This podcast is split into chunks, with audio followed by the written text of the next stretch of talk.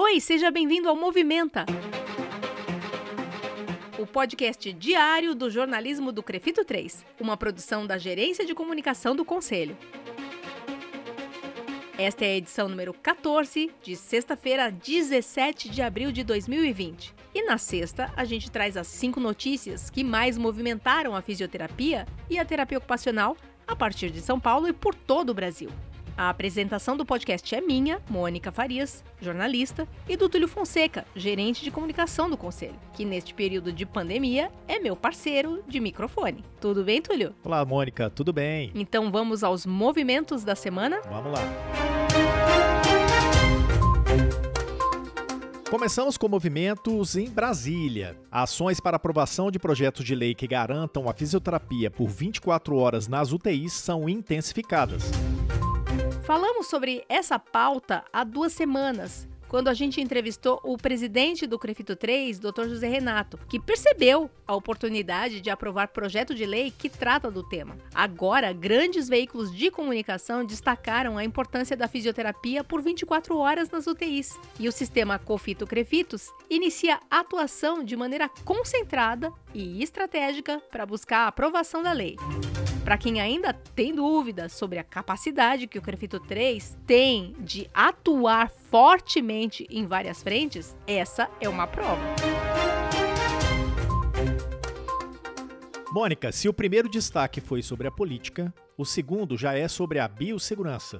Agentes fiscais especiais do Crefito 3 já estão em hospitais do interior e também começaram a segunda fase de visitas aos hospitais da Grande São Paulo, que, na primeira fase, apresentaram problemas com o fornecimento de EPIs. Quem tem conseguido acompanhar o volume de notícias que a gente tem produzido sobre a pandemia, viu que a Frente de Fiscalização Especial tem como foco único a garantia de biossegurança aos fisioterapeutas e terapeutas ocupacionais que estão nos hospitais no combate ao novo coronavírus. 30% dos hospitais da Grande São Paulo apresentaram problema na primeira visita dos fiscais especiais e já tiveram esse problema relatado ao Ministério Público do Trabalho. A ação com os 588 hospitais do estado de São Paulo foi incrementada na semana passada com as visitas dos fiscais especiais ao interior. À frente tem oito coordenadores que produziram ainda cartilhas bastante ricas para esse momento. Os PDFs estão no site. Vamos avançar? Terceiro destaque dessa semana é sobre apoio aos profissionais. Crefito 3 estreou lives e voltou com o Descomplica que hoje é quinta, também online. O importante a ser destacado nessa notícia é que, apesar de estar atuando em duas frentes importantes junto aos profissionais, o Crefito 3 ainda procura garantir a retaguarda, mantendo constante a produção de informações e utilizando de maneira estratégica seus canais de comunicação. A ação de seguir junto com os físios toda segunda-feira e junto com os TOs toda terça-feira foi bem recebida.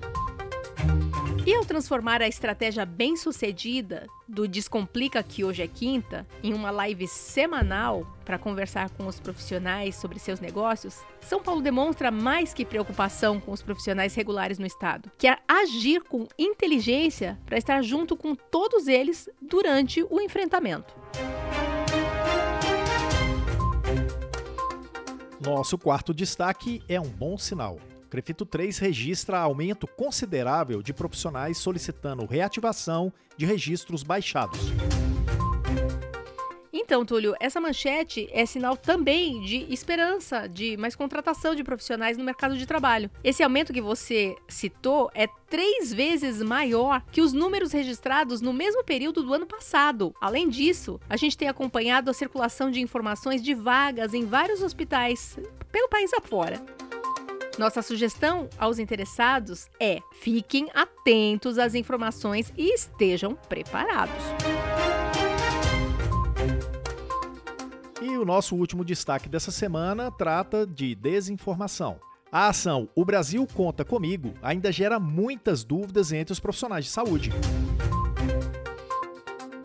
O Crefito 3 tem produzido um volume imenso de informações sobre tudo o que é ligado à pandemia do coronavírus. E estar desinformado por causa desse grande volume é até aceitável. A pessoa não dá conta de acompanhar, né? Mesmo no caso de fisioterapeutas e terapeutas ocupacionais de São Paulo. O que é muito ruim é que alguns profissionais desse grupo de desinformados, eles jogam toda a responsabilidade dos erros do programa do Ministério da Saúde nas costas do Crefito 3. E eles seguem se informando em grupos de WhatsApp e não entendem a importância do papel deles enquanto profissionais de saúde. Você conhece alguém assim? Então, ó, ouve essas três dicas. É obrigatório o cadastramento no programa do Ministério da Saúde, mas isso não significa que você vai ser convocado só porque você se cadastrou. Uma outra coisa, o responsável pelo programa é o Ministério da Saúde, não são os crefitos. Então não adianta mandar mensagem pra gente reclamando do sistema. E a terceira coisa é justamente sobre o sistema. Esse sistema do Ministério da Saúde, ele tem estado sobrecarregado. Então, a gente pede paciência, a gente não, o Ministério pede paciência e compreensão. E o que eles disseram quando a gente entrou em contato foi justamente isso. Continue tentando o acesso. É isso. E assim a gente encerra essa edição do podcast Movimenta, de 17 de abril de 2020. A gente trouxe para você os cinco movimentos mais importantes dessa semana. Eu sou a Mônica Farias e agradeço Túlio Fonseca, novamente aqui comigo na apresentação do Movimenta. É isso aí, Mônica. Até segunda-feira. E eu também agradeço o Rodrigo Cavalheiro, editor de áudio do Crefito, que edita esse podcast.